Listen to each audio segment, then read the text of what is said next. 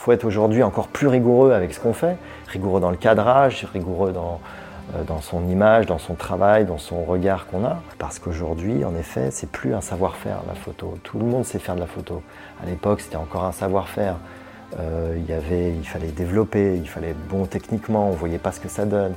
Euh, tout de suite, il y avait l'ECTA, il y avait la diapo, où à, un tiers de diaph près, c'était foutu. Donc il fallait être bon il fallait pas se gourer quoi. Moi je suis de la génération où j'ai commencé à travailler comme ça, avec de la rigueur. Et aujourd'hui, euh, louper une photo, il faut vraiment le vouloir, techniquement. Après, c'est pour ça que quand on livre une photo, euh, bah, il faut qu'elle soit rigoureusement cadrée, qu'elle raconte quelque chose, qu'il y ait un sens derrière, que le photographe y réfléchisse. Bienvenue dans ce nouvel épisode du podcast Photographe Pro 2.0 dans lequel je partage avec vous de grands entretiens avec des photographes, des iconographes, des journalistes et parfois même des youtubeurs ou des blogueurs. Aujourd'hui, je partage avec vous un entretien réalisé pendant Visa pour l'image à Perpignan avec le photojournaliste Philippe de Poulpiquet. Son profil est assez particulier car Philippe est l'un des rares photographes de presse encore salariés d'un journal aujourd'hui, à savoir Le Parisien. En effet, la plupart des photojournalistes en exercice sont plutôt pigistes, c'est-à-dire qui ne travaillent pas forcément pour le même employeur, ni à plein temps. Dans cette longue interview, Philippe nous parle de cette particularité et également de son travail au long cours sur les blessés de l'armée de terre. Un travail récompensé cette année par le prix Sergent Vermeil, décerné au festival Off de Perpignan et qui rend hommage à ce photographe militaire, Sébastien Vermeil, tué en Afghanistan en 2011. Je vous souhaite une bonne écoute. Salut Philippe, Merci d'avoir accepté cette interview. Merci Fred. on est à Visa pour l'image en ce moment, euh, en plein festival, vers la fin. Et euh, je profite de ce moment pour euh, rencontrer des gens comme toi qui ont pas mal de trucs à raconter, je pense, et pas mal de conseils à donner mhm. à de jeunes photographes, ou même pas forcément que jeunes, mais des photographes qui ont envie de, de faire du grand reportage, parce que toi, c'est ta spécialité. Oui, ouais, je suis une de reporter tout à fait au Parisien. Ouais, ça fait euh, maintenant euh, près de 20 ans que je suis euh, photographe au Parisien. J'ai pas commencé dans ce, dans ce journal. J'étais indépendant avant, donc j'ai cette expérience d'avant ce journal. Et je suis, j'ai été pigiste après au Parisien, après avoir fait de la presse magazine pendant 5 ans, pigiste encore pendant 5 ans pour aussi le Parisien et après exclusivement pour le Parisien. Euh, et, ensuite, j'ai été euh, titularisé et nommé grand reporter il y a plusieurs années. Et euh, ça fait maintenant 19 ans que je fais ça. Excellent. Ton premier poste, c'était où? Ton premier boulot photo? Alors, mon premier boulot, en fait, j'ai fait un, service national en coopération. Et à l'époque, bah, il y avait le service national, hein, donc je l'ai fait au Cameroun pendant 16 euh, mois et je suis parti en centre culturel français. Et là, j'ai fait j'avais fait une école de cinéma, de réalisation audiovisuelle. Et euh, au Cameroun, j'ai trouvé un sujet qui m'intéressait vraiment. J'avais un ami qui s'occupait de, des enfants des rues à Douala. Euh, et à Douala, j'ai travaillé pendant six mois sur les enfants des rues. J'en ai fait un documentaire, puisque j'avais fait une école de cinéma. Euh, et, surtout des photos. Et à mon retour de service euh, national, euh, j'ai fait une exposition à l'université de Rennes 2. Et, donc c'était mon premier sujet, grand reportage sur ces enfants des rues à Douala au Cameroun. Et ça c'était pour, c'était pour ton employeur et c'était pas publié dans la presse, pas encore à ce moment-là? Alors non, c'était pas publié dans la presse. mon premier employeur, ça a été de l'institutionnel. D'accord. Euh, quand je suis revenu euh, en Bretagne, puisque je suis breton, avec un nom pareil, ça ne s'invente pas, euh, j'ai commencé à travailler, notamment pour la ville de Rennes et le conseil général. voilà, j'étais tout jeune. Et mes, premiers, mes premières commandes photos, c'était de l'institutionnel. Donc il y avait un très beau magazine à Rennes, et à la fois pour la ville de Rennes et pour le, le conseil général et c'est mes premiers euh, travaux euh, photos que j'ai fait pour eux. Et très vite, en fait, je suis parti sur Paris puisque tout se passait à Paris, les rédactions étaient à Paris. Je voulais faire bah, travailler pour la presse. je suis allé voir des magazines en direct C'était en 95-96. Et j'ai commencé à travailler pour Jeune Afrique, Jeune Afrique Économie, Balafon, qui était un, in-flight, un magazine in-flight de Air Afrique, qui n'existe plus aujourd'hui. la compagnie aérienne non plus n'existe plus. Et, j'étais un peu spécialisé sur l'Afrique, puisque mes parents avaient eu des contrats euh, en Afrique, ils travaillaient en Afrique, et moi, avec mon, expérience euh, euh, de coopération, eh ben, j'avais pas mal de, contacts, et je proposais des sujets clés en main à l'époque. Texte et photo. Voilà. Alors, je partais avec un, ami qui était, qui était journaliste et on proposait, on partait tous les deux. Et, on partait au, Gabon, on partait sur toute l'Afrique de l'Ouest, sur des, des sujets euh, au Bénin, au nord du Bénin à l'époque. On avait fait un, sujet sur des tribus au nord du Bénin, on avait fait des pêcheurs de requins euh, au Gabon, on avait fait euh, voilà, pas mal de, choses. Et donc la presse africaine était, avait de l'argent à l'époque, et donc on travaillait pour eux et pour, pour des, d'autres magazines comme, le magazine de Balafon de, de Air Afrique. Et petit à petit, de fil en aiguille, euh, je suis allé voir des agences ensuite. Euh, je suis allé voir euh, avec mon book. on travaillait à l'époque en argentique. Le sujet que j'avais fait en noir et blanc sur les enfants des rues, j'en avais fait un, un, book. et également tous mes sujets que je, faisais en Afrique. on travaillait aussi en diapo, en hectare. Donc euh, à l'époque, c'était un vrai savoir-faire en fait, euh, la photographie, euh, avec des tirages, présenter une planche hectare. voilà, c'était une autre époque. Mais j'ai commencé comme ça à démarcher les rédactions et, au bout de plusieurs années de, de comme ça à droite à gauche, je voulais faire de l'actualité, du news et donc du quotidien. Et donc je suis allé voir les journaux.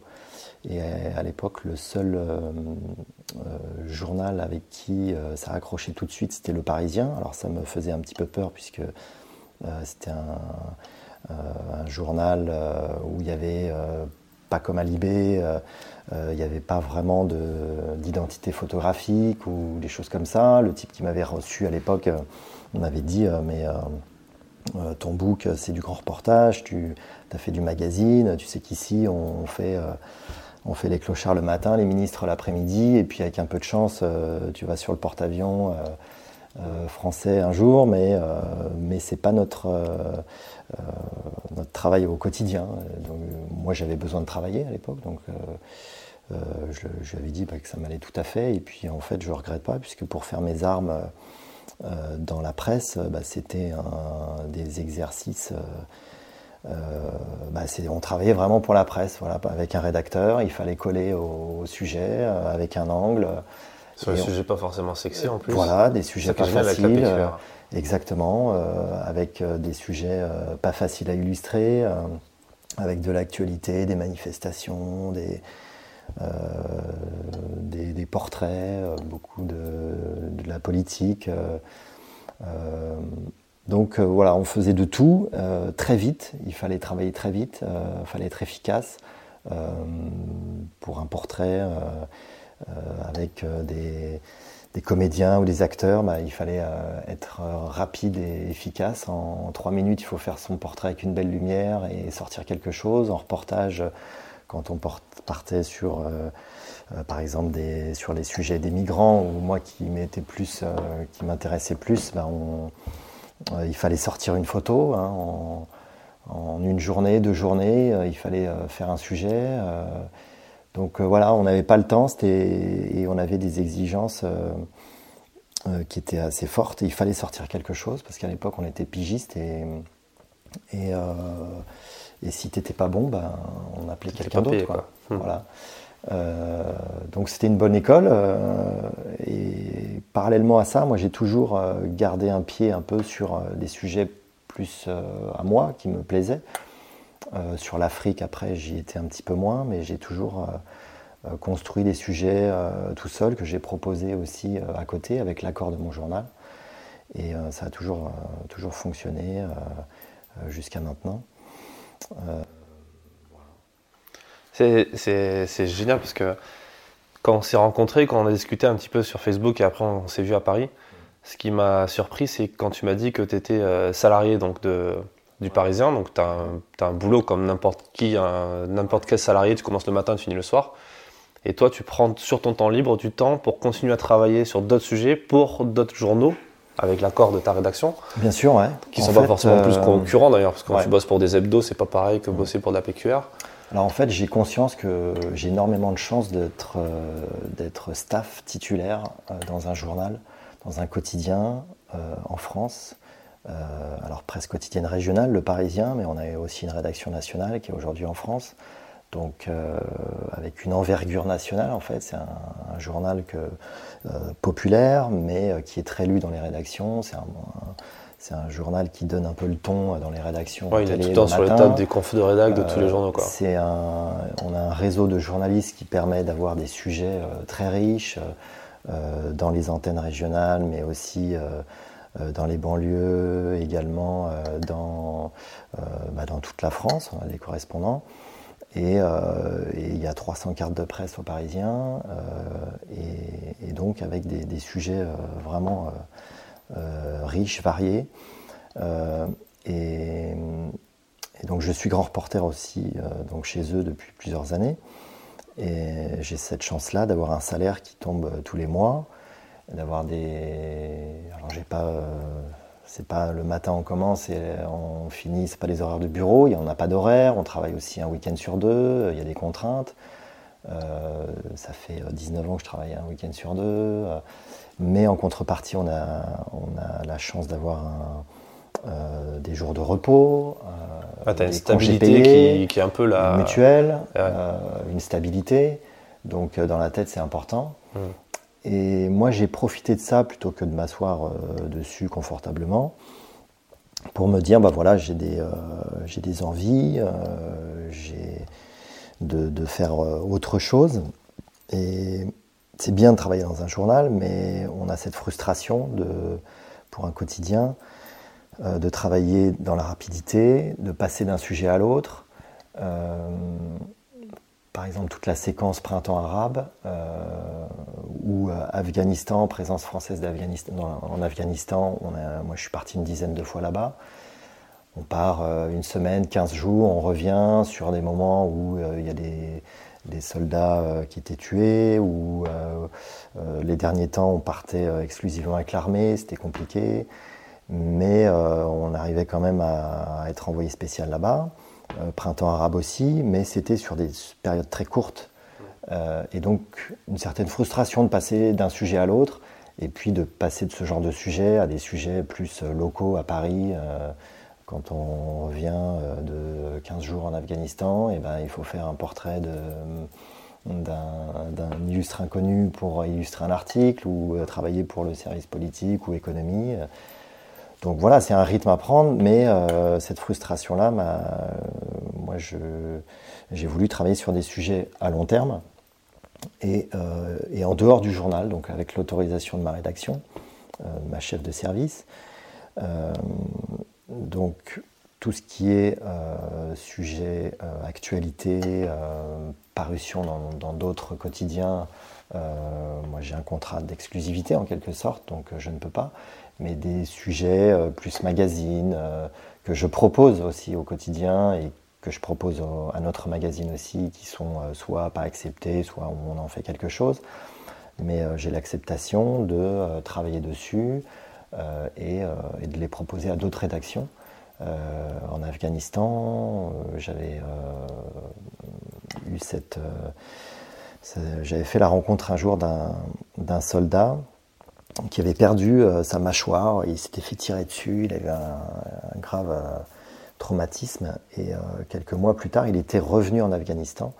Et il avait, il avait 25 ans. Et, et je m'étais dit tiens plutôt que de faire ce portrait de, ce soldat euh, comme ça, et puis on n'en parle plus, ben, en fait, son, son expérience m'a m'a intrigué. Je me suis intéressé à cette, vocation qu'avaient euh, ces jeunes soldats de s'engager, à l'idée de, l'engagement euh, sur place en Afghanistan. Pourquoi ces jeunes s'engageait et revenait blessé et s'engageait encore? Et donc j'ai décidé de suivre ces, soldats blessés, mutilés, ces familles de tués, et d'en faire un travail au long cours, et non pas en Afghanistan, mais de les suivre en France. Il, y avait, il y a eu quand même plus de 80 morts sur le territoire, euh, sur le théâtre euh, afghan, ce qui n'est rien par rapport aux États-Unis, euh, mais c'est incomparable. les États-Unis en, Irak, les blessés d'Irak, mais il y avait quand même un vrai sujet à faire. Et donc je m'y suis intéressé pendant trois ans. j'ai suivi ces soldats et j'en ai fait un livre. Euh, c'était donc pour parler de la guerre en Afghanistan, mais surtout par, les conséquences de, cette guerre. Donc c'était un angle, j'aurais pu m'intéresser, euh, certains m'ont reproché, oui, euh, il y a aussi des blessés des deux côtés, oui, d'accord, mais bon, c'était un angle, c'était mon angle, je voulais parler de la, des conséquences de cette guerre, avoir un regard sur, certains disaient, bah, pourquoi on a fait ça pendant dix ans et tout ça pour ça. Et c'était un peu le, regard euh, qui restait objectif, mais avec un regard quand même de photographe sur une guerre euh, qui s'est passée et qui a laissé quand même 80, plus de 80 morts et des centaines de blessés et de mutilés en France. Donc j'en ai fait un, livre et cette, euh, cette, ce travail avait été projeté à Visa pour l'image avec, un, avec un, des pages dans, dans Polka aussi, ça coïncidait avec une parution dans Polka. Euh, Dimitri Beck avait eu, euh, euh, on s'était contacté pour, il avait bien aimé le sujet. Et donc il y a eu des parutions suite à, Visa pour l'image, qui est un festival où c'est quand même une belle vitrine quand on a une, projection à Visa. Polka également. Et donc j'avais eu, ça a fait boule de neige. Et, et à l'époque, il y a Anthony Petito qui travaille au, au service, euh, au département photographie du musée de l'armée m'avait contacté pour faire l'acquisition euh, de tirages de ce travail-là, euh, qui est aujourd'hui au musée de l'armée, dans un musée. Donc c'est une espèce de, de fierté, de consécration pour un photographe où on travaille pour la presse, mais une image, c'est quelque chose qui reste, qui pour moi, moi je fais ce travail-là pour que les gens voient, pour parler de mon sujet. Euh, et dans 100 ans, dans 200 ans, il y aura toujours ces, tirages qui sortiront de temps en temps euh, dans le fond photographique du musée pour des expositions. Donc ça, qui ont fait l'objet euh, d'une acquisition des musées nationaux. Donc, Tu travailles, en, travailles pour l'histoire en fait, quelque part. Tu, tu racontes des histoires qui rentrent dans la grande histoire. Oui, bah, comme tous les photographes. Après, euh, à chaque fois que je suis parti, euh, sur, euh, notamment sur le printemps arabe ou par exemple en Libye, sur la chute de Tripoli, c'est des moments de l'histoire, tout photographe de ma génération et d'avant. voilà, on, fait ce métier-là pour, pour raconter ce genre d'événements. moi, c'est ça qui me plaît. Euh, de ce genre d'événement historique. Hein. Euh, quand on était à, Tripoli euh, pour le Parisien, sur, au bout de 42 ans de régime de Kadhafi, on se retrouve dans une ville où à feu et à sang, où ça tire de partout, où les gens à la fois vous accueillent, ils n'ont pas vu de journaliste de leur vie, et c'est des moments très forts humainement. Et, donc on, on, essaye de raconter des des micro-histoires, de le raconter tous les jours dans un journal. Euh, donc euh, c'est oui, c'est quelque chose d'assez fort et c'est des moments euh, humainement, des expériences humaines très très fortes. Et donc moi c'est ça qui me qui me plaît dans ce métier. Et, suite à ce à ce projet, je suis un peu resté dans, dans cette thématique des, des blessés de guerre. Euh, le musée de l'armée m'a commandé il y, a, deux ans, euh, euh, après, tout cet épisode de parution. J'ai vu aussi, on avait fait la une dans le, sur, dans M Magazine, il y a eu plusieurs pages sur ces blessés.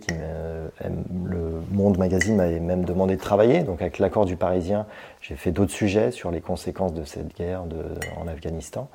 Et j'ai continué sur cette thématique le musée de l'armée m'a demandé de, de, faire un sujet sur les invalides. Donc à Paris, en France, mais à Paris, tout près de chez nous, de là où les photographes français sont basés. Et au début, bon, je me suis dit oui, pourquoi pas? Je m'intéressais aux, gueules cassées qui n'a aujourd'hui ces gens sont de la Première Guerre mondiale ont disparu et je trouvais que ça avait vraiment du sens de raconter leur histoire, de les photographier, de faire des, portraits.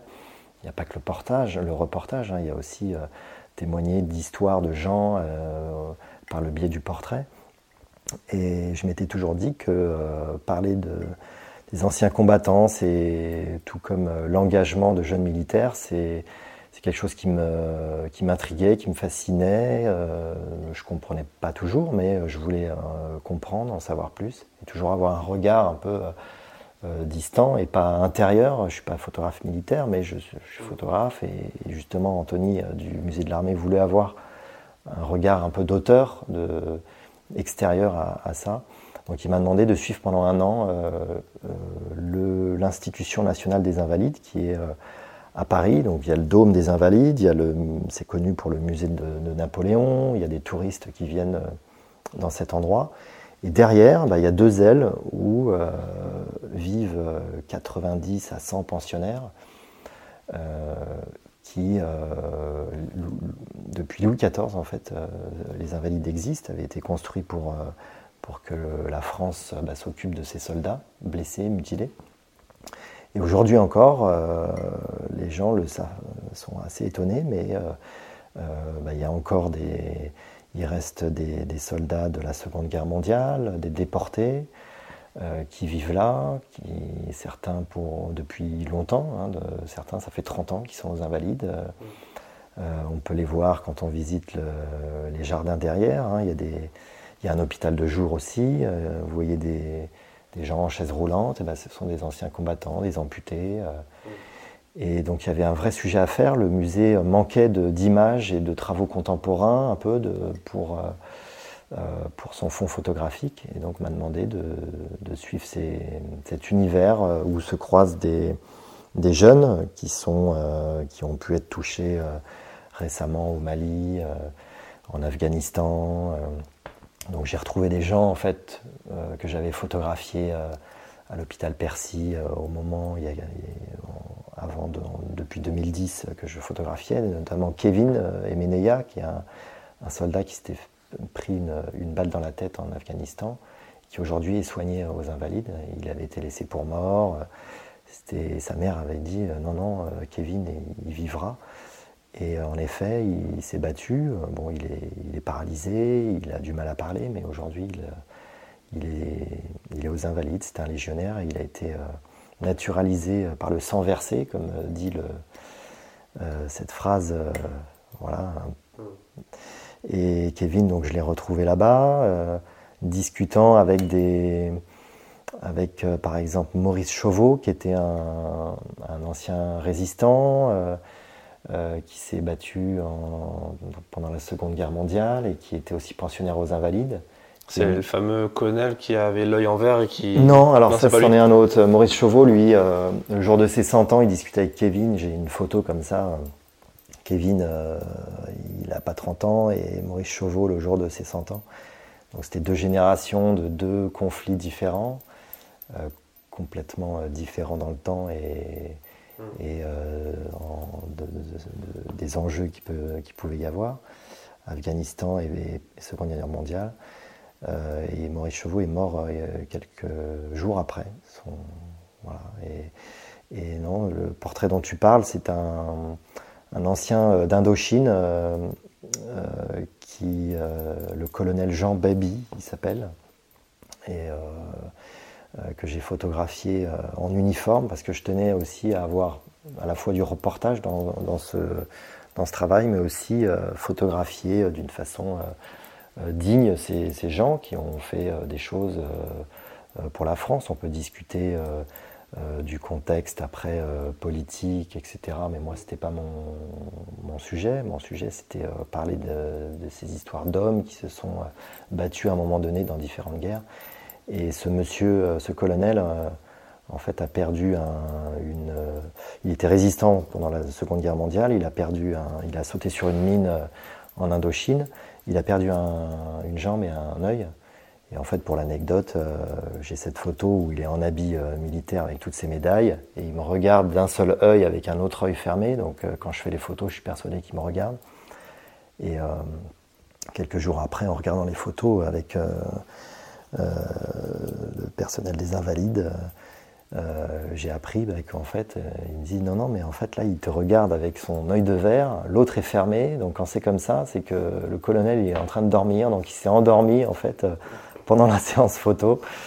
Euh, voilà, c'est une petite anecdote euh, rigolote. Et ce, ce, colonel est mort il y a le 29 août dernier, donc il y a très peu de temps. Il a été enterré euh, avant-hier. Il y a eu une cérémonie aux Invalides. Donc il y avait une certaine urgence aussi à faire ce sujet, à récolter tous ces témoignages de, soldats, tout comme il y avait urgence, il me semblait, à l'époque où il y avait encore les poilus. Voilà, moi, c'est un univers qui me fascine. Ils ont des histoires euh, euh, tous euh, hallucinantes, qui sont d'une autre époque, mais en fait, qui sont, c'est pas loin du tout. La, Seconde Guerre mondiale, c'était il y a pas longtemps, en fait. Et puis des blessés, des blessés de guerre ou de terrorisme, il y en a encore tous les jours. Alors voilà, même pas forcément à des, des, milliers de kilomètres, mais parfois même dans le centre-ville de Paris. Ouais, la particularité de ce sujet aussi, et ce qui m'intéressait, c'est que euh, les invalides aujourd'hui, aux invalides sont soignés aussi les victimes d'attentats, euh, parce que depuis peu, ils ont ce statut de victime de guerre, puisque euh, ben, on était en guerre contre Daesh et que Daesh est venu jusqu'à Paris, que François Hollande, au moment des, attaques du Bataclan, a dit voilà, nous sommes en guerre. Et, donc les, victimes d'attentats, notamment du Bataclan, mais pas seulement, de Nice, euh, sont soignés, euh, passent par les invalides. Et donc j'en ai rencontré quelques-uns aussi qui font partie euh, aussi de cet univers de l'Institution nationale des invalides et, de, ce travail photographique. Avec notamment Jamel que j'ai rencontré, qui, a reçu trois balles dans le corps au moment de le soir des attentats. Il était en terrasse à la belle équipe. Ouais. Et voilà, il y en a d'autres, euh, une femme des attentats de Nice, euh, euh, et des infirmières aussi qui se sont liées d'amitié avec des, des, gens qui ont été blessés dans les attentats, parce que ça a été, pour le personnel aussi des invalides, c'est un endroit qui est très riche et très, très poignant. Donc j'ai essayé de rendre compte, de rendre compte de ce, cette richesse de ces regards humains, avec un regard humain, poser un regard humain sur ces, sur ces gens, à la fois le personnel, les, euh, les anciens combattants. Et la plupart des gens que j'ai photographiés, euh, le sujet, hein, l'acquisition de 100 tirages a été faite il y a, avant l'été. Et déjà, il y a la moitié des gens bah, qui sont partis. Euh. donc voilà, je suis, je suis content d'avoir pu euh, raconter leur histoire. Il y aura euh, en 2020, ce sera les 300 ans de l'édit de, Versailles. Louis XIV avait commandé euh, les Invalides. Donc je sais qu'ils ont l'intention de faire un livre avec ces, tirages, une exposition. Donc on, essaie on est en train de travailler dessus.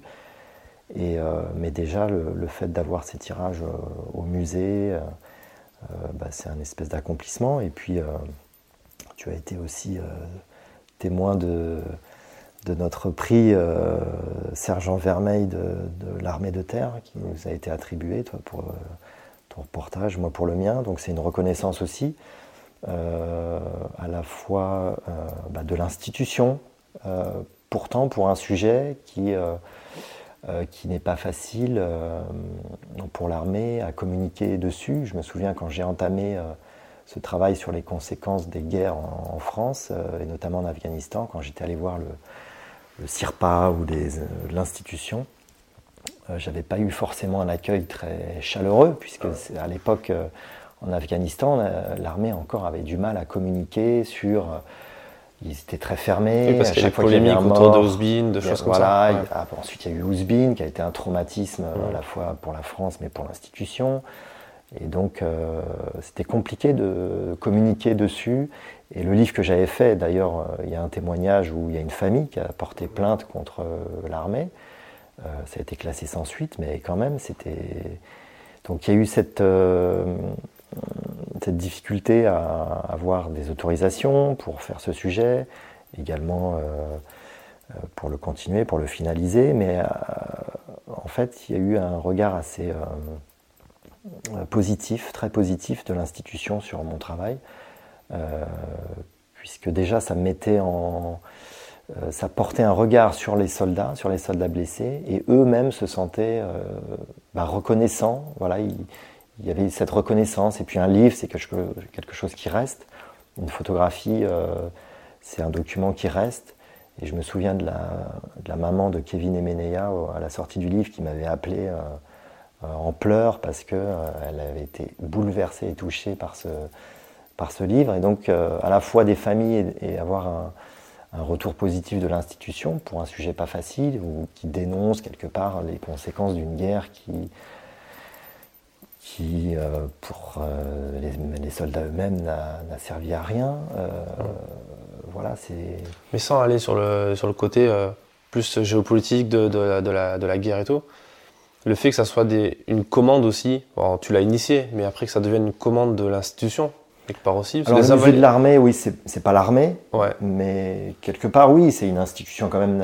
le fait que les images, elles peuvent être aussi utilisées, et elles le sont aussi pour mm. montrer euh, la cruauté de, de, la guerre, mais aussi le sacrifice du soldat, et ça vient aussi rentrer dans l'imaginaire, enfin l'imaginaire, dans, dans, le contrat, en quelque sorte, que passe le, journal, le, le que passe le, soldat avec l'institution, qui est de dire qu'il peut aller jusqu'au sacrifice euh, ultime. Ce que tu dis pour les légionnaires, le, le sang versé. Et du coup, ça devient un outil de, de communication. Et euh, sans dire le mot propagande, mais parce que ça n'a pas de sens. Mais tu vois ce que je veux dire? Est-ce que toi, comment tu fais la part des choses? Et quand je te pose la question, c'est pas innocent parce que tu sais que je travaille sur des thématiques similaires. Euh, il y a un gros amalgame parfois qui est fait entre les, sur les journalistes qui travaillent sur les thématiques militaires et les journalistes qui travaillent en tant que militaires sur ça. Mhm. D'ailleurs, qui se font appeler d'ailleurs journalistes aussi. Ouais, euh, après, il y a. Moi, j'ai toujours eu. Euh, en Afghanistan, par exemple, où j'étais envoyé pour le Parisien, euh, les derniers temps, on était systématiquement envoyé en, comme on dit, en baid, euh, c'est-à-dire on est, on fait partie de d'une section, du convoi, des, véhicules, en RCA plus plus récemment. en République centrafricaine, on est, on est parti aussi dans un convoi de Douala, on les a suivis, on était, on est au sein à ce moment-là d'une unité euh, combattante, mais euh, c'est un angle, c'est-à-dire euh, on raconte cette histoire, on le dit dans le journal, que notre regard se porte sur, sur ce conflit, mais par le prisme de l'armée. Mais nous, en tant que journalistes, et, et moi je ne suis pas un photographe militaire, je ne fais pas de communication, j'ai toujours ce regard-là. Euh, euh, pas critique, mais objectif sur. Euh, on est un média, le Parisien c'est un média, on raconte ce qu'on voit, qu'on soit au sein d'une unité combattante ou qu'on soit à l'extérieur. On raconte ce qu'on voit et on donne des clés aux gens pour essayer de comprendre. Et, et, moi, je ne fais pas de communication.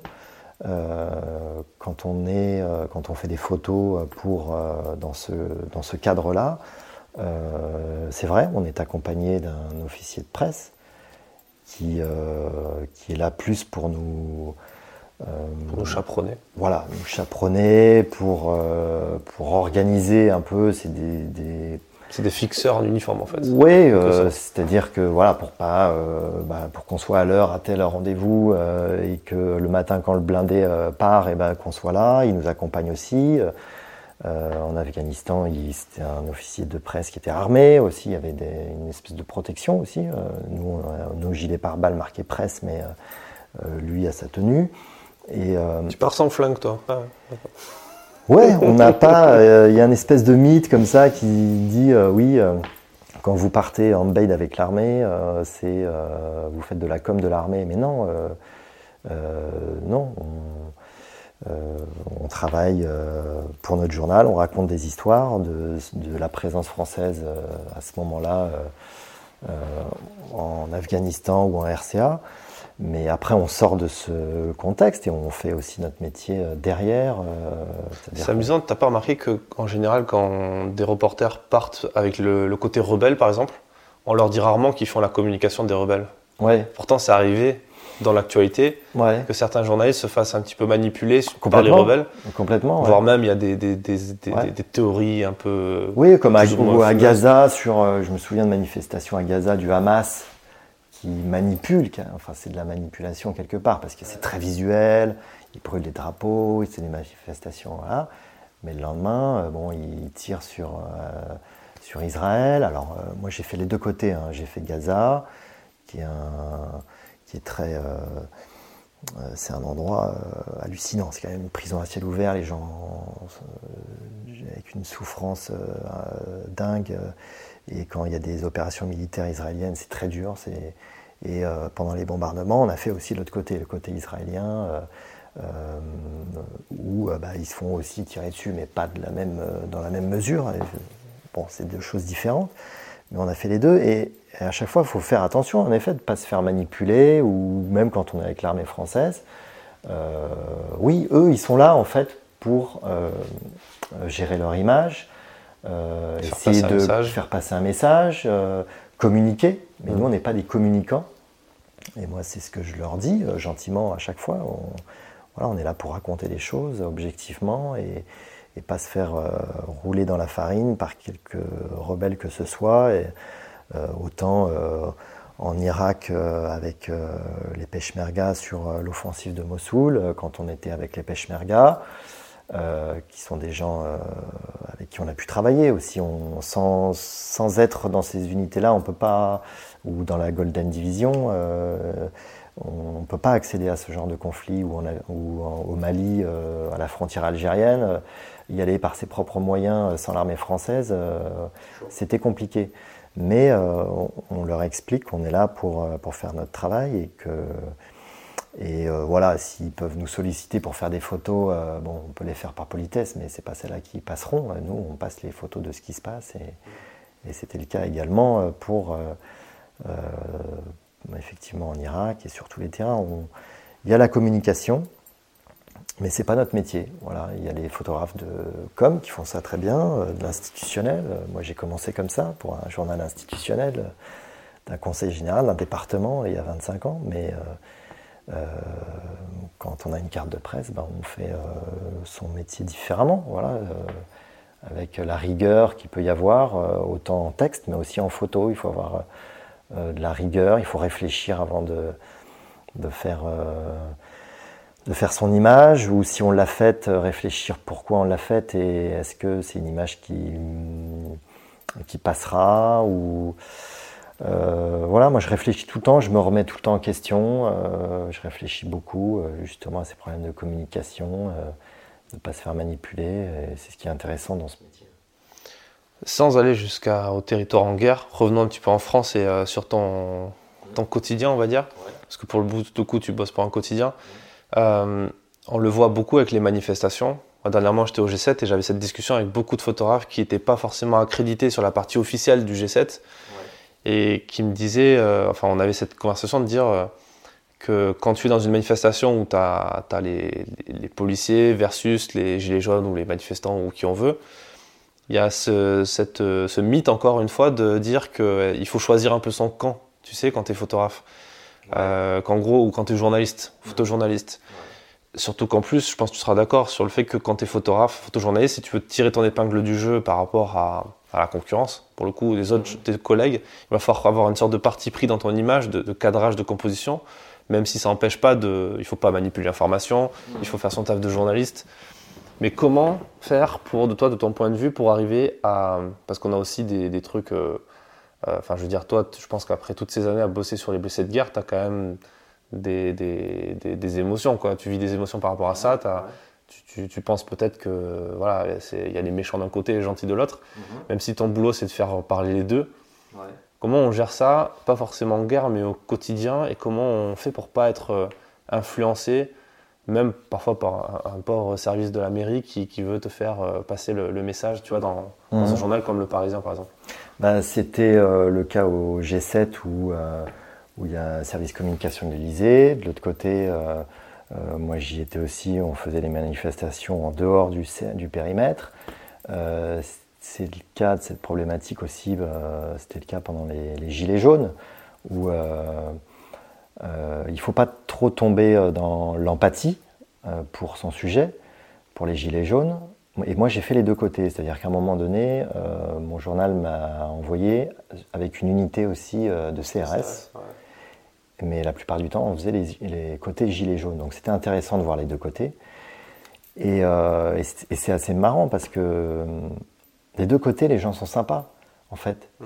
Euh, on a été très bien accueillis par le commandant des CRS. Euh, le mec, il fait son boulot, euh, il aime ça. en même temps, on a pu constater qu'il aime ça, mais il aime pas, dans le sens, il aime pas taper sur les. Non, mais il aime faire son métier, en parler. Après, il faut pas tomber dans l'empathie avec le commandant de mais euh, regarder comment ils travaillent et euh, livrer un reportage. Et de l'autre côté, bah, avec les gilets jaunes, c'est pareil. Euh, être un petit peu dans l'empathie, on est obligé de, pour ne serait-ce qu'avoir des, accès, parler avec eux.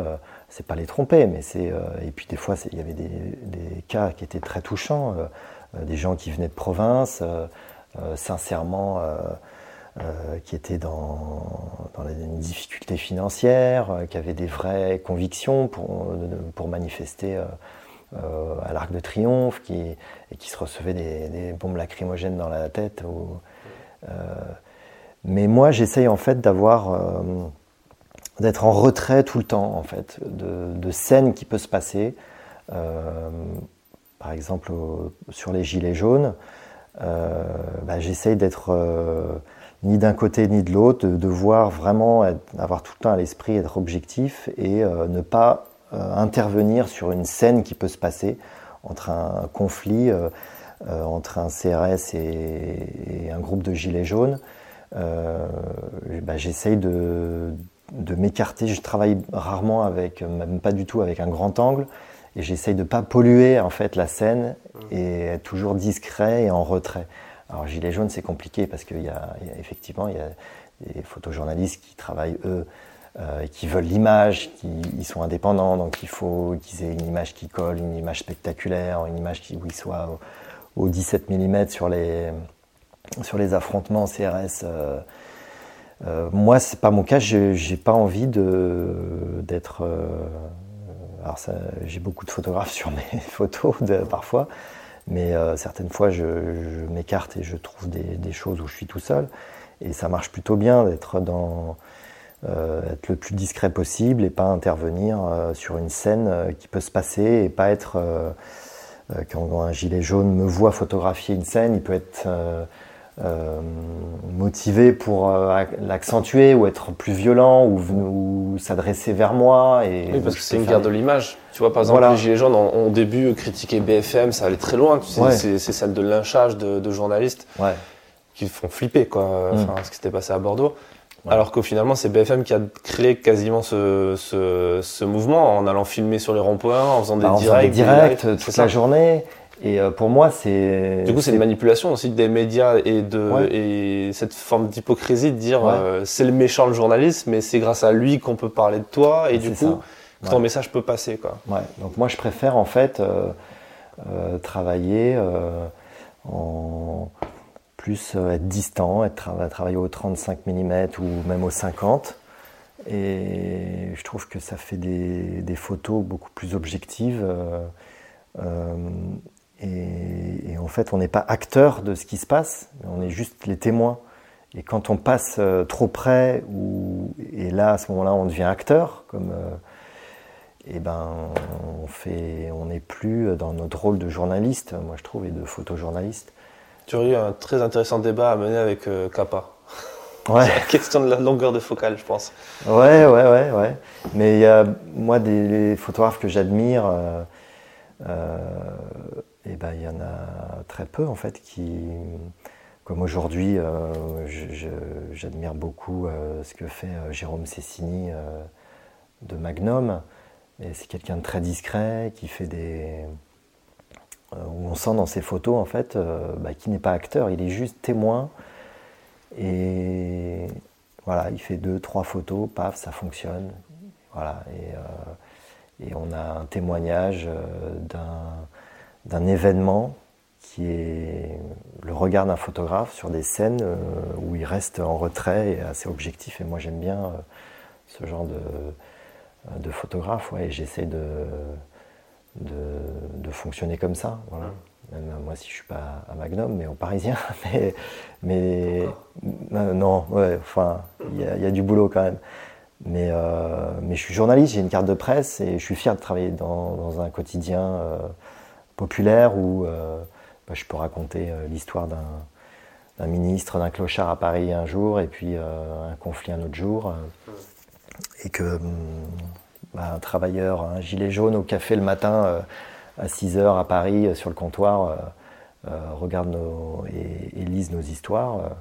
et c'est un, moi je suis fier de travailler dans ce journal, c'est une vraie marque, c'est un journal qui date de l'après-guerre, c'est qui a une vraie histoire, qui a évolué, aujourd'hui qui est un journal, je pense, objectif, qui n'a pas d'étiquette politique, où on est très pédagogue, on, euh, voilà, alors euh, c'est pas magnum, c'est pas, mais on fait notre travail, voilà, de, modestement, mais euh, voilà, de photographe, de photojournaliste pour un, quotidien qui a encore 13 photographes dans un staff, donc c'est. C'est énorme. C'est énorme, ouais. c'est vraiment énorme.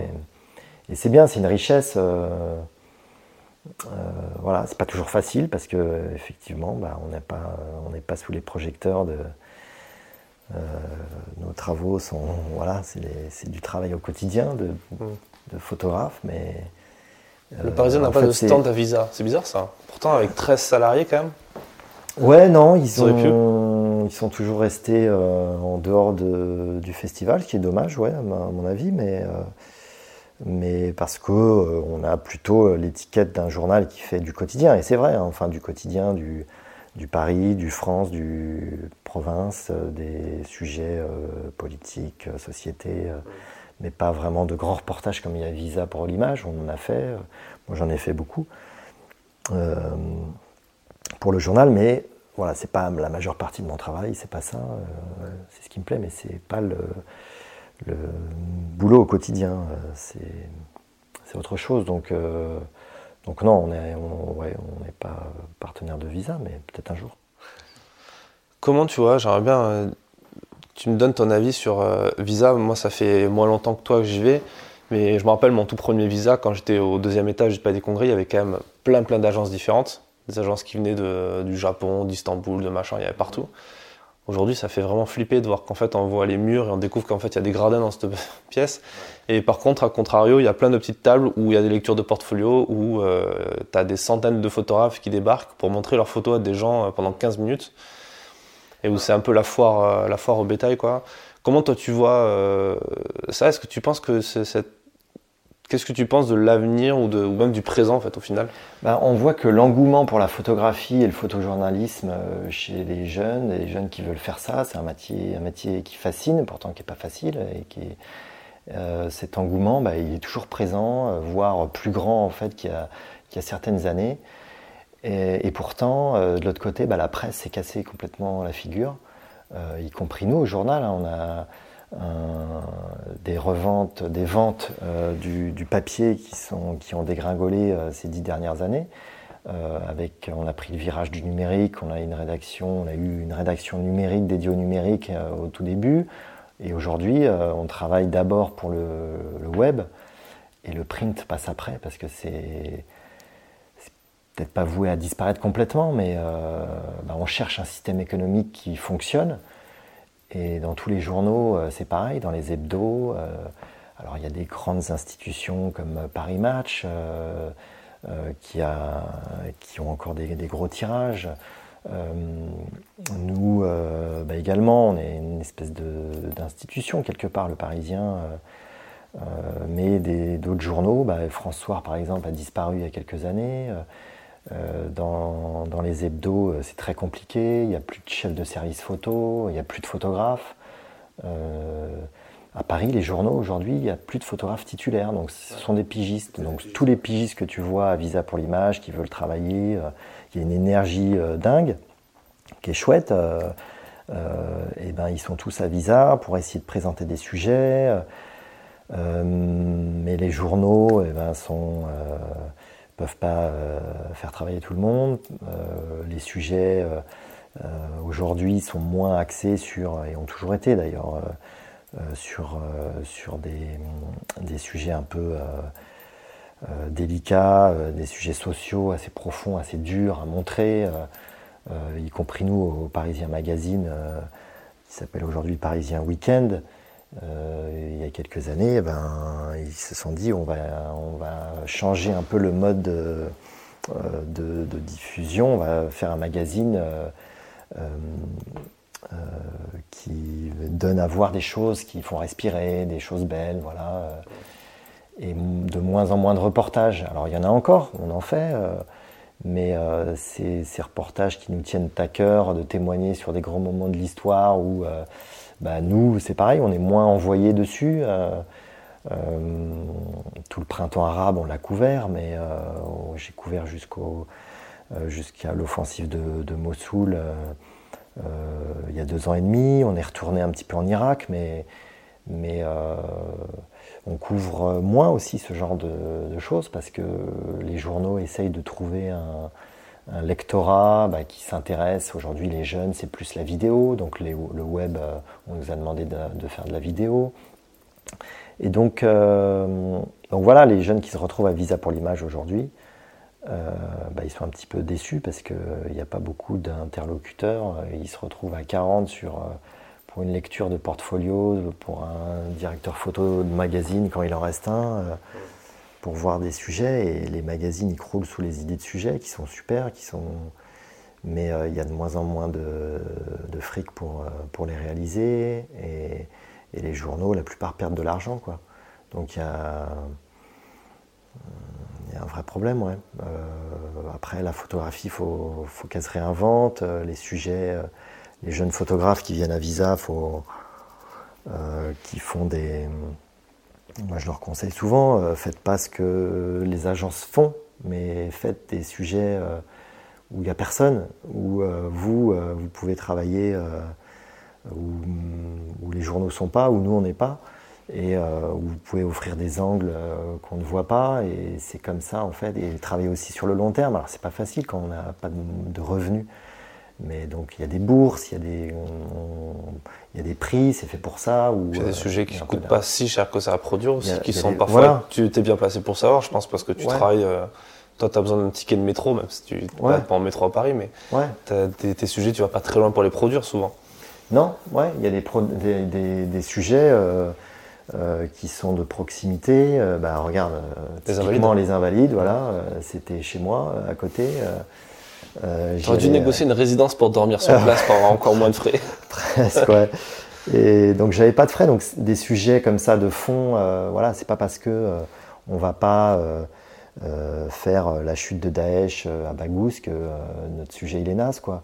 Il y a des sujets forts et, et qui s'adapte bien à, la photographie, comme euh, ce témoignage sur les soldats euh, qui aujourd'hui sont morts. Voilà, Oui, c'est une façon de couvrir la guerre de façon décalée. Ouais, et puis des conséquences de la guerre, d'avoir un regard sur la guerre, mais, euh, mais à Paris, en France.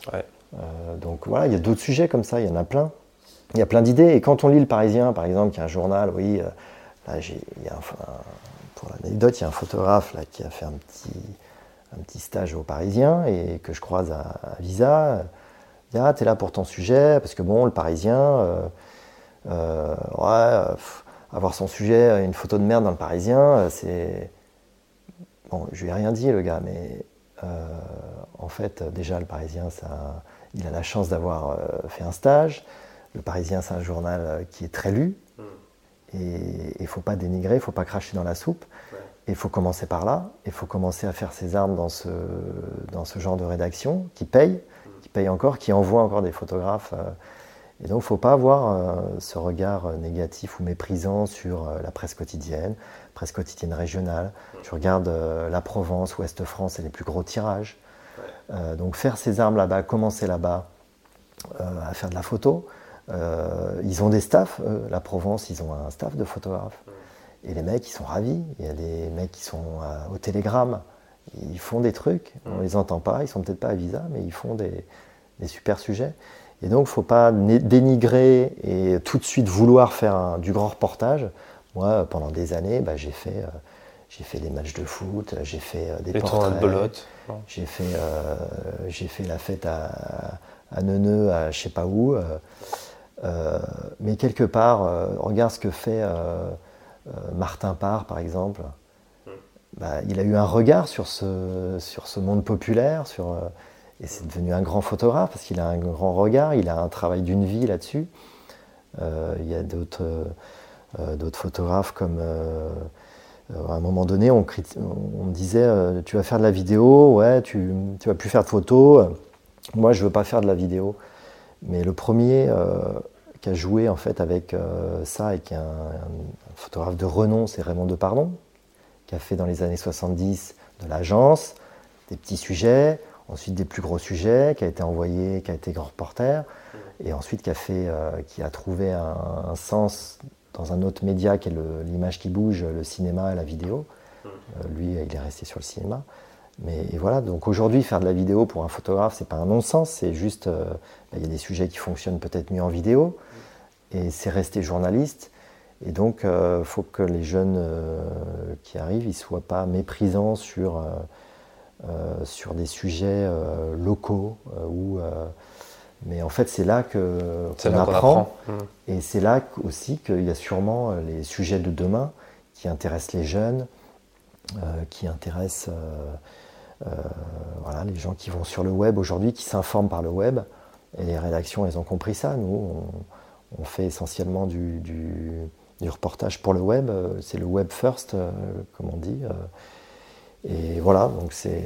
C'est amusant parce que tu sais qu'aux aux États-Unis, en Angleterre, il y a très peu d'écoles de journalisme comme on a en France, des trucs comme le SJ ou le JT ou, ou, ou, même Sciences Po, des masters spécialisés. Et je me rappelle de mon prof à Sciences Po, qui est un sociologue, qui nous disait qu'en Angleterre, les rédactions, les grandes rédactions, si tu voulais bosser au, au Sunday Times, des trucs comme ça, ils te demandaient à avoir fait des stages dans des petites rédactions locales pour être sûr que tu sais, et c'était une sorte de validation de ton diplôme en quelque sorte. Tu faisais la fac et puis après tu avais ton diplôme dans la rédaction.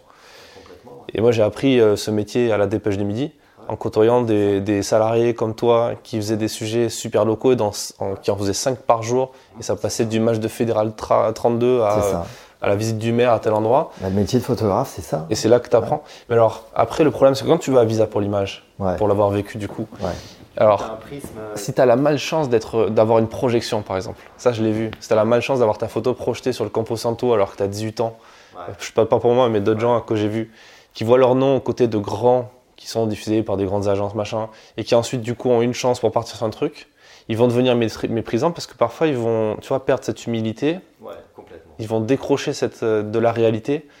Parce qu'il y a des gens aussi, et alors là, c'est un peu le, parfois un petit peu le discours un peu double tranchant de, de gens comme Jean-François Leroy qui vont tous les, tous les ans dire la même chose, de dire euh, les jeunes photojournalistes, arrêtez de partir à la guerre en pensant que vous allez gagner 10 euh, 000 balles euh, à Paris Match et tout. et en contrepartie, ils diffusent beaucoup d'images de guerre, ça, ça donne un message aux gens qui ne connaissent pas. Je viens régulièrement avec des gens qui connaissent rien en photojournalisme et quand ils vous refusent ça, ils se disent mais en fait ton truc c'est il faut forcément faire de la guerre ou des gens qui meurent. Oui, mais ce qu'on voit à Perpignan.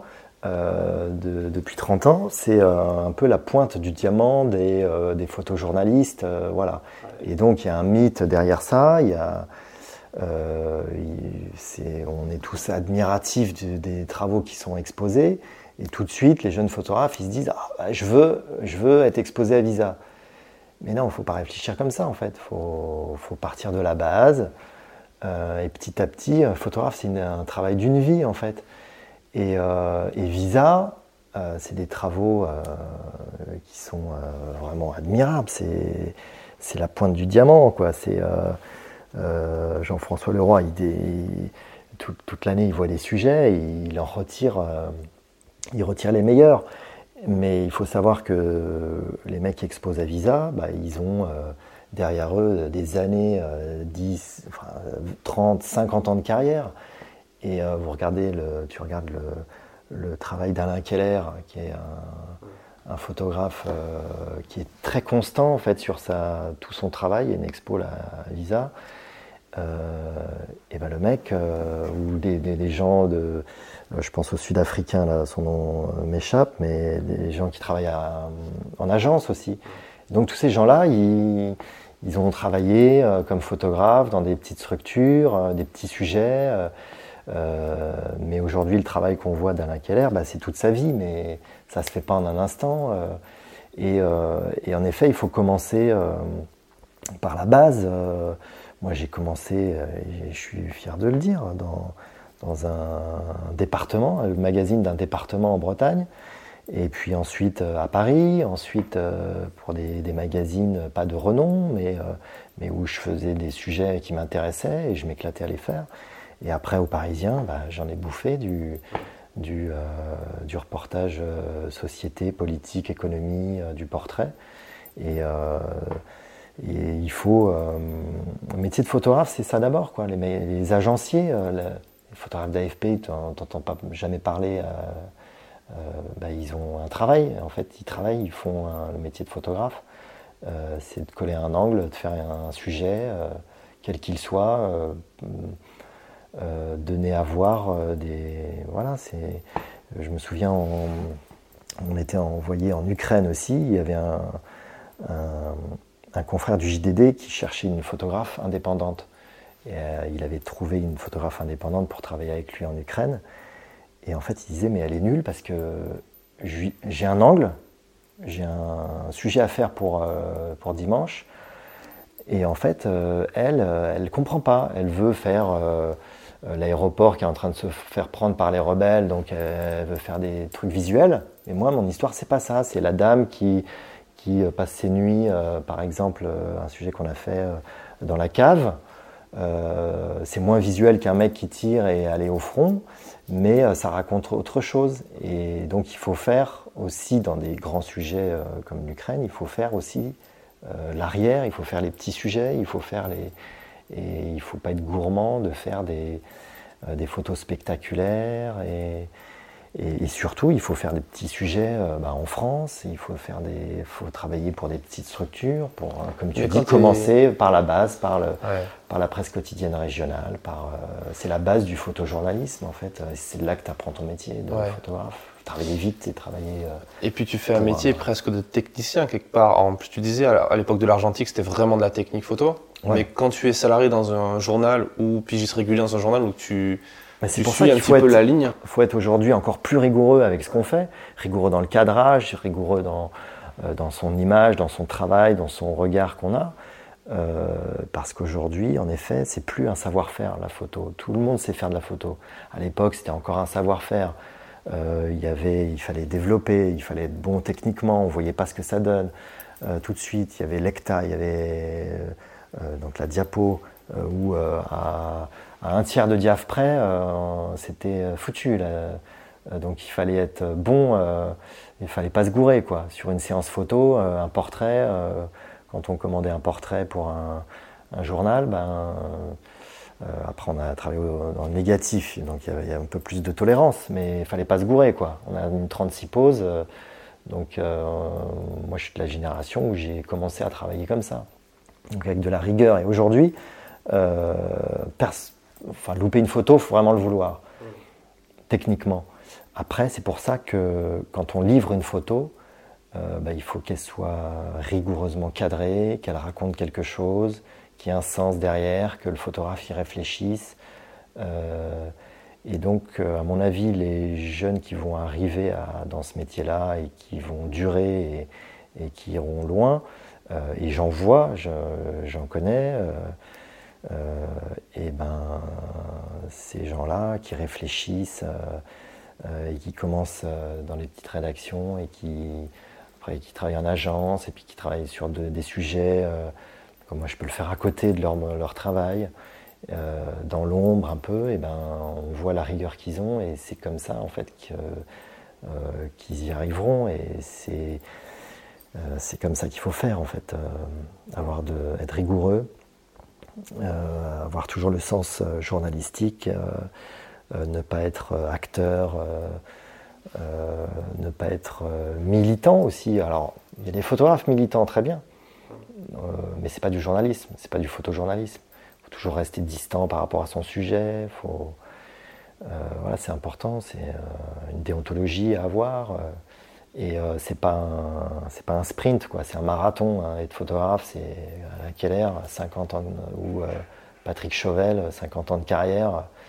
Bon, bah, ces mecs-là, bah, respect rien pour pour la durée, quoi, parce que des étoiles filantes, il y en a, il y en a beaucoup, mais mais c'est dans la durée aussi que ça se passe. Devenir photographe, c'est extrêmement simple, mais le rester. Bah, il suffit d'acheter un appareil photo hein, et puis, euh, tout ça et puis venir à Visa. Mais après, c'est les sujets, en fait, ils se construisent pas à Visa.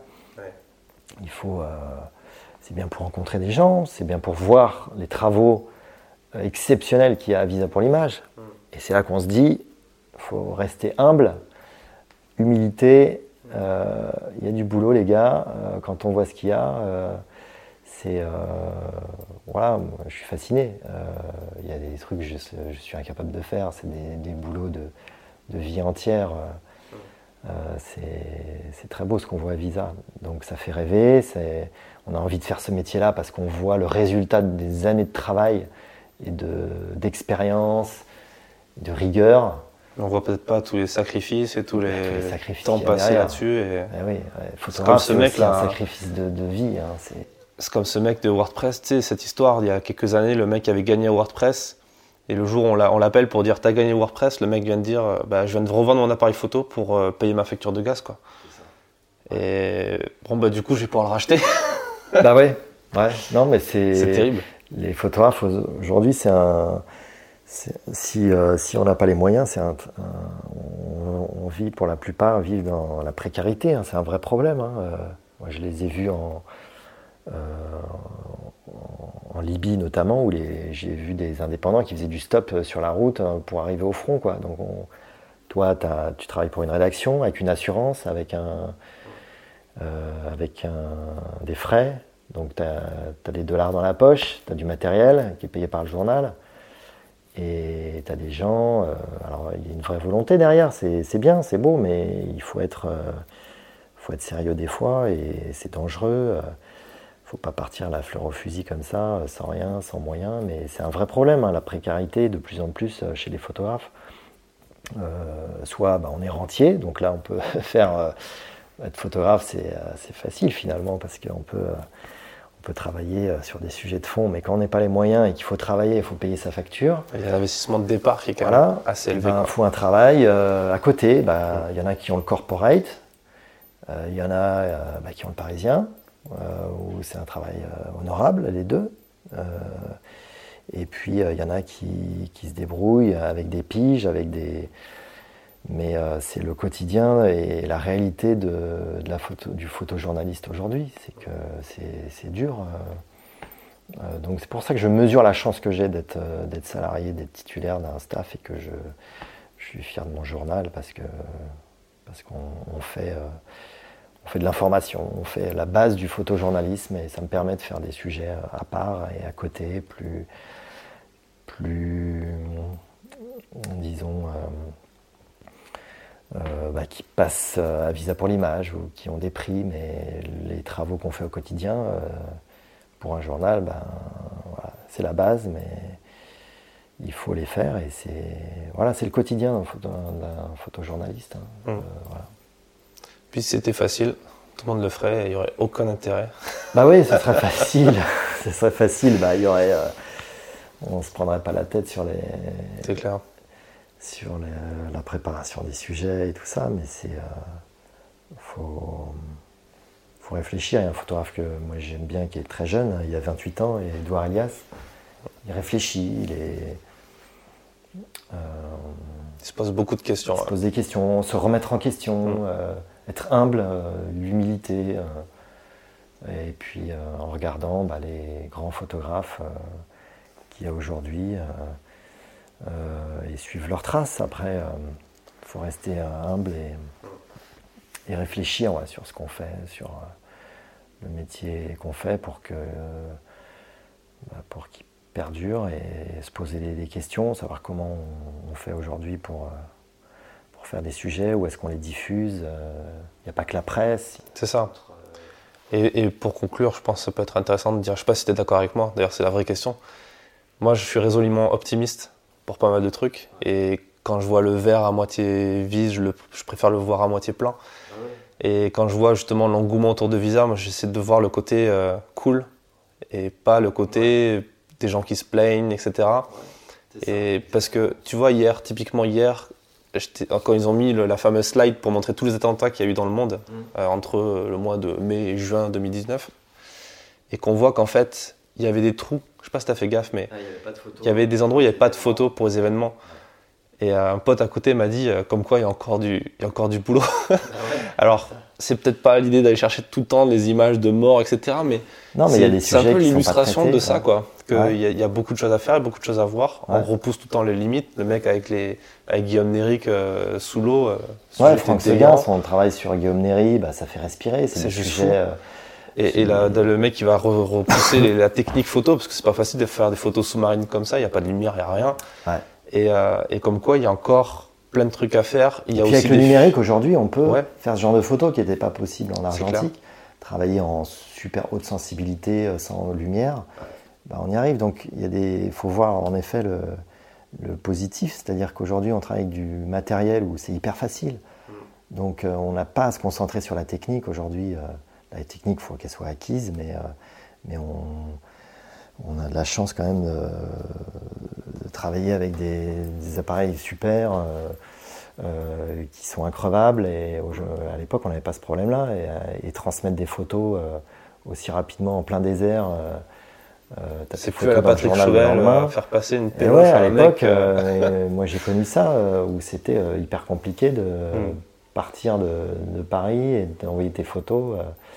Et paru, il y avait des parutions quelques jours après parce que c'était aujourd'hui en un, instant. donc cette technique qui est favorable, c'est une époque où on, dit ouais le numérique ça a tué la photo et tout ça, mais il n'y a jamais eu autant de photos et d'engouement pour la photographie. Donc euh, non, c'est super, vaut mieux être euh, optimiste et justement euh, pas se décourager en voyant des super sujets en disant on va jamais arriver à ce niveau-là, mais non, parce que en effet, il y a des sujets qui sont pas traités, il y a plein de choses. Alors tous les sujets ont été faits, mais pas de la même manière. Voilà. Et pas sur la même temporalité. Ouais, et mes invalides, c'est pareil, le blessé de guerre, bah, c'est à Paris, c'est ouais, ça a déjà été fait, c'est à Paris, c'est nul. Bah non, en fait, ça n'a pas été fait comme ça avec ce regard-là. Et puis les gens que j'ai fait, les portraits, ben, les mecs sont morts aujourd'hui, donc d'où l'intérêt. Une photographie, ça dure, c'est fait pour durer dans le temps, et plus ça dure, plus ça prend de la valeur. Quand tu vois les expos, euh, euh, des rétrospectives de, de Keller, où tu as Khomeini qui sort d'une maison à Paris et que le, euh, il le suit après en Iran, ces photos-là qui datent de, dizaines d'années, ben, moi je trouve ça ça a vraiment de la valeur et on fait ce métier-là pour ça. Euh, euh, donc voilà, faut être, euh, faut rester optimiste et puis pas, pas se décourager et ne pas cracher dans la soupe ou et commencer par la base. Le métier de photographe, c'est c'est travailler pour un journal avec un, rédacteur et, et travailler. on n'est pas là pour parler de soi, on pas là pour parler de sujets et montrer les sujets qu'on fait.